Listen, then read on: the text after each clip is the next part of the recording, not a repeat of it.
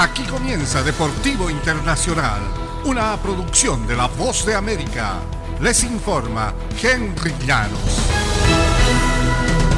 En el baloncesto de la NBA, el equipo de Boston estaba por debajo 10 puntos en los primeros compases del partido y el entrenador Aime Udoka no ocultó su decepción y envió mensajes sencillos a los Celtics. Despierten, les ordenaba y lo escucharon y al final la conferencia este se encuentra empatada y los Celtics viajarán a Boston con la ventaja en la serie. Jason Tatum anotó 27 puntos por unos Celtics que lucieron arrolladores en la primera mitad tras la pereza inicial y terminaron vapuleando el jueves 127-102 al hit de Miami para igualar la serie a un triunfo por bando.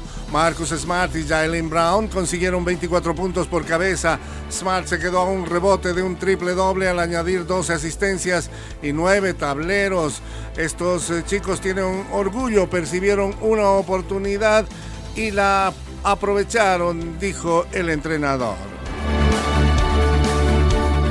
El golfista estadounidense Tiger Woods dijo que Rory McIlroy había jugado un nuevo tipo de golf en la primera ronda del campeonato de la PGA. McElroy lució liberado el jueves, hizo que todo pareciera sencillo y aprovechó sus oportunidades en Southern Hills. El norirlandés envió su driver por encima de los árboles y hacia los fairways, lo que preparó el camino para sus siete birdies y para una destacada tarjeta de 65 golpes, cinco debajo del par que le permitió tomar la ventaja preliminar por un impacto en la ronda. Woods trató de elegir el sitio donde colocaría la pelota, pero jamás lució muy acertado. Ha evidenciado problemas con una pierna derecha que según dijo le duele más que el mes pasado cuando estaba jugando el Master. Simplemente no puedo apoyarla, dijo Woods. Si lo hago me duele, si presiono también e incluso al caminar y al girarla, dijo Tiger Woods.